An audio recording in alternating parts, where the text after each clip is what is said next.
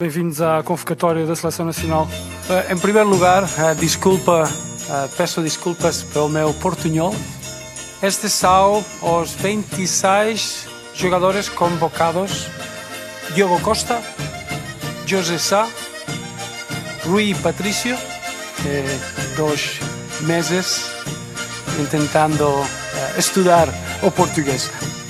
António Silva, Danilo, Diogo Leite, Gonçalo Inácio, João Cancelo, Diogo Dalot, Pepe, Nuno Mendes, Rafael Guerreiro, Rubem Dias. Eu acho o Danilo Pereira é um jogador que a polivalência, Francisco, polivalência. Bruno Fernandes, João Palinha, João Mário, Mateus Nunes, Otávio, Rubén Neves, Vitinha, Bernardo Silva, Cristiano Ronaldo, Diogo Jota, Gonçalo Ramos, João Félix e Rafael Leal. Voilà, pour ceux qui avaient raté la liste, hein, vous la refaites euh, en mode remixé. Alors en ce qui concerne la forme, hein, Roberto Martinez l'a joué euh, comme souvent à son habitude, c'était le cas en Belgique, plutôt séducteur.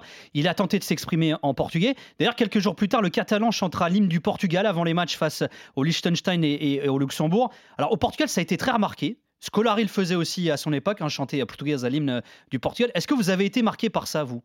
Tiens, Alex. Euh, oui, c'était pour faire oublier l'annexion de Philippe II euh, en tant qu'espagnol. Non, mais c'est logique de, de- de chanter. euh, de- en tant que sélectionneur, il y a beaucoup de sélectionneurs étrangers. Alors, je pense que Paul Bond ne chantait pas l'hymne polonais, a priori. Non, ni le, ni le, souvenir. non, ni le sud-coréen d'ailleurs. Et mais- Franz Chant non plus ne chante pas l'hymne polonais. Comme quoi, il y a des exceptions. Ça dépend les langues, mais bon, voilà, le portugais, l'espagnol, ça se ressemble. Donc, on se laisse un petit peu en- en- entraîner.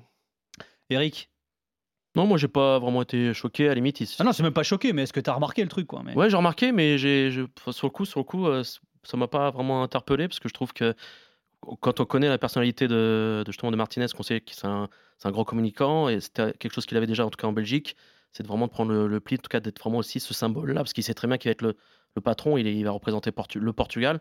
Et après, d'un côté, je peux le comprendre parce que quand même, on a un bel hymne, euh, donc euh, et quand on sait qu'en Espagne, il n'y a pas de, il y a pas de parole. Bah, voilà. donc, euh, voilà, Forcément, nous on, a, voilà, voilà, voilà, nous on a un truc euh, qu'ils n'ont pas. Alex, l'autre Alex, euh, Ribeiro Trivela.fr, est-ce que toi, pour toi, ça reste anecdotique ou tu trouves le symbole assez marquant quand même? Ouais, complètement anecdotique. C'est juste que ça nous, euh, ça nous renforce dans l'image qu'on a, qu'on est en train de se faire de, euh, de Roberto Martinez. Donc, euh, gros communicant qui essaye de vraiment faire un pas vers le peuple portugais. On le voit avec euh, bah, ses, ses conférences de presse qu'il essaye à chaque fois de faire des petits passages en portugais. On l'a aussi vu apprendre le portugais sur la chaîne YouTube de la fédération. Donc, euh, ça reste dans la lignée de ce qu'il montre depuis, euh, depuis son arrivée avec euh, vraiment le, l'envie de, se faire bien voir du peuple portugais et de faire un pas vraiment vers le, le peuple. Alors en ce qui concerne le fond de cette liste, hein, de nouveau dans la liste portugaise, les défenseurs centraux euh, Gonçalo Inácio et Diogo Leite. Vous avez pensé quoi, vous, de cette liste de Martinez, Eric? L'avait quelque part annoncé, et d'ailleurs, ça renvoie à un podcast que vous avez fait il n'y a, pas- il si longtemps que ça. Quand il, il- la base, il voulait que ça soit là, en tout cas les, bah, la liste de, de- Fernando Santos de la Coupe du Monde. Et finalement, il a été fidèle à, ses idées, même si après il y a eu quelques changements. Après, forcément, il y a sa tactique, mais ça on en parlera plus tard, qui fait qu'il a rappelé aussi plus de défenseurs centraux. Mais il a été finalement l'idée, l'idée, non, fidèle à ses idées, fidèle à son envie de, de vouloir avoir une continuité par rapport à sa liste et de ne pas vouloir non plus euh, tout euh, chambouler, parce que aussi chambouler, pourquoi? Ça, il, celui, euh, bon, il le dit, non, il le dit qu'il n'allait pas tout révolutionner comme ça, quand le Portugal a déjà une belle base de travail euh, par rapport à ses talents, donc c'était logique, entre guillemets, qu'il appelle en tout cas une liste telle qu'elle était. Alex Ribeiro, tu dis quoi, toi, de cette liste? Qu'est-ce que t'en as pensé quand tu l'as vu?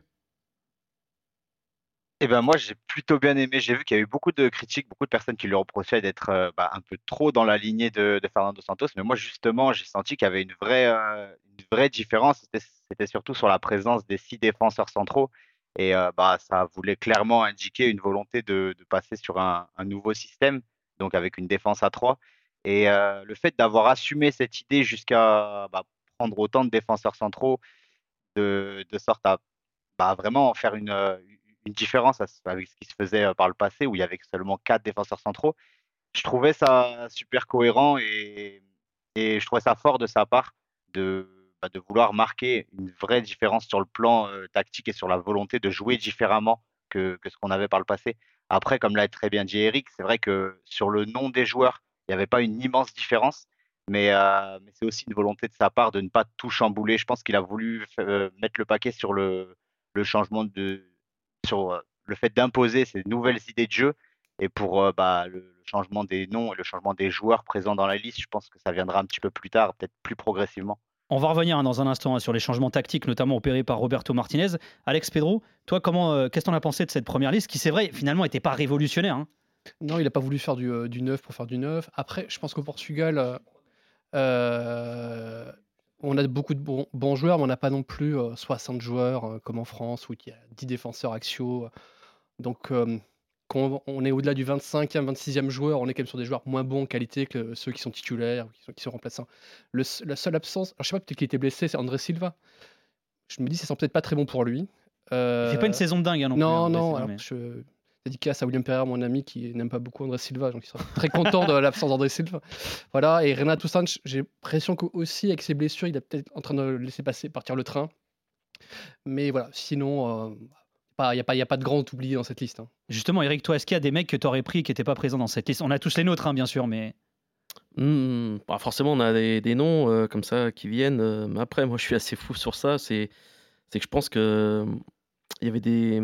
Bah, Mario, Mario Rui, quand je vois Naples, euh, comment ça joue et, la saison qu'il est en train de faire le, Napoli, je pense qu'il aura mérité. Mais on sait très bien que sur les latéraux, forcément, les places sont chères, surtout à son poste. Donc, mais je pense que dans l'idée qu'il veut mettre euh, avec ce piston-là, il peut aussi avoir son rôle à jouer. Et, on ne sait jamais, on sait jamais à l'avenir. Mais après, euh, non, sans soi, c'est logique. Peut-être, euh, ouais. Après, c'est par rapport plus à la liste de ceux qui sont présents déjà et qui n'ont pas eu vraiment un rôle finalement sur les deux, sur les deux matchs. Et ça, je pense qu'on va en parler. Mais, en soi, non, c'était une liste logique. Mais par rapport aux blessures, quand on voit, bah, il n'y avait pas Pep, il n'y avait pas Diokoch parce qu'il s'était blessé. Donc on va dire, finalement, c'est plus le destin qui lui a dicté un peu ses choix. Et, et qui lui a permis d'avoir une liste cohérente. Alex Ribeiro, est-ce que toi, tu trouves qu'il y avait quand même des grands absents dans cette liste de Roberto Martinez? Des grands absents, je n'irai pas jusque-là. Après, moi, j'aurais bien aimé voir euh, Florentino Luis, que je trouve très, très performant cette saison avec Benfica. Et mais, euh, mais voilà, intégrer euh, Florentino Luis, comme je l'ai dit juste avant, je ne pense pas que c'était sa volonté de chambouler l'effectif déjà en place. Et de ce point de vue-là, bah, intégrer Florentino Luis, ça aurait impliqué le, fait de bah, potentiellement sortir Ruben Neves de la liste. Et on sait bah, qu'il a commencé la, Coupe du Monde il y a à peine trois mois en tant que titulaire. Ou un joueur comme Paligna qui est excellent avec cela, mais il n'y a aucune raison de ne pas le prendre. Donc ça, c'était un peu difficile pour lui de, d'intégrer un joueur comme Florentino Luis, mais je pense que s'il continue sur, euh, sur ce niveau de performance avec son club, il y a de fortes chances qu'il puisse pointer le bout de son nez d'ici quelques temps. C'est ça, il a complètement dit, c'est que forcément par rapport à la liste et à l'équilibre qu'il a, il veut vraiment que deux, deux numéros 6, alors que forcément avec Fernando Santos avant, ça aurait été plus, mais on le voit que même à William Carval qui est un peu donc euh, écarté pour, pour l'instant, ça peut être compliqué en tout cas de, je pense, de revoir, euh, même si Florentino Luis fait une grosse saison avec Benfica, et qu'il y a d'autres joueurs. Hein. Je, je pense, j'avais dans ma tête Chiking aussi que, que, je vois qui me surprend depuis le départ d'Enzo Fernandez dans son dans ce nouveau rôle. Personne l'a vu revenir. Lui, c'est vraiment le, il a profité du départ à la rage d'Enzo Fernandez pour exploser au Benfica. C'est pour ça, je me dis si oui, oui, continue comme ça et prouver. Après, il y a d'autres noms hein, qui étaient annoncés. Il y avait Nuno Santos du mm. Sporting, il y avait Galeno aussi à Porto qu'on disait qu'il vient d'obtenir son passeport portugais. On l'attendait. Mais c'est vrai que quand tu vois la saison du Benfica tu vois un Florentino Luis, qui est le joueur le plus utilisé, un Juan Mario, un Antonio euh, Silva, euh, un Gonzalo Ramos, tu as presque envie de te dire l'ossature du Benfica, tu pourrais la retrouver en équipe nationale aussi. Rafa, Rafa qui. Mais Rafa, lui, c'est un autre cas, mais bon, on sait jamais. Bah, c'est un bon sélectionneur, un bon communicant, tu peux toujours essayer de. Il n'a jamais été très performant en sélection après. Rafa. Et puis il l'a dit, hein, il lui a parlé, il n'a pas voulu revenir euh, également, Rafa. Sans oublier les Hortes et les Portes et tout ça.